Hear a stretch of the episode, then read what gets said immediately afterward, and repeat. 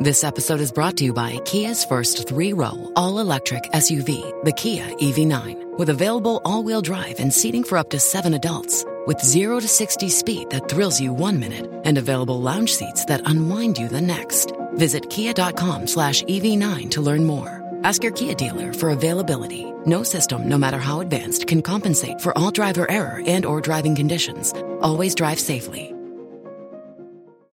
Bonjour à toutes et à tous. Tout voyageur sait qu'il est compliqué de s'approvisionner en électricité, notamment quand on part à l'aventure en pleine nature. Eh bien, la start-up danoise KiteX a réglé ce problème en créant l'éolienne de transport Wind Catcher, facilement démontable et permettant d'avoir accès à l'électricité absolument partout.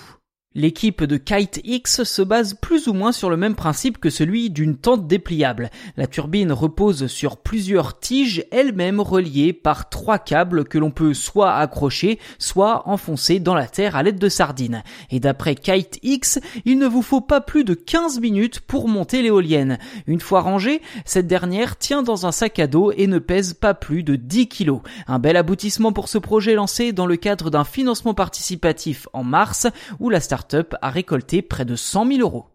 Vous vous en doutez, cette éolienne correspond surtout à un usage ponctuel et à des besoins limités.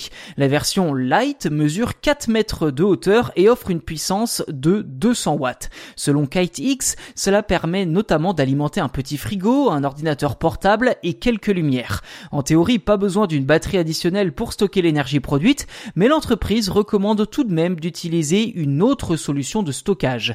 Petite mise en garde toutefois, il est fortement recommandé de vérifier le voltage de ces appareils avant de les connecter directement car certains connecteurs pourraient ne pas être adaptés.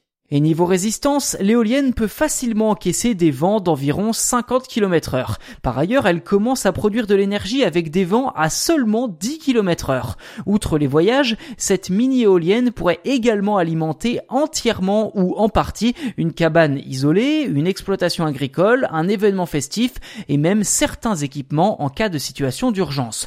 Lors du financement participatif, la version 200 watts était proposée au prix de 890 euros. Ces éoliennes sont toutes fabriquées au Danemark et devraient être livrées en fin d'année aux alentours du mois de décembre.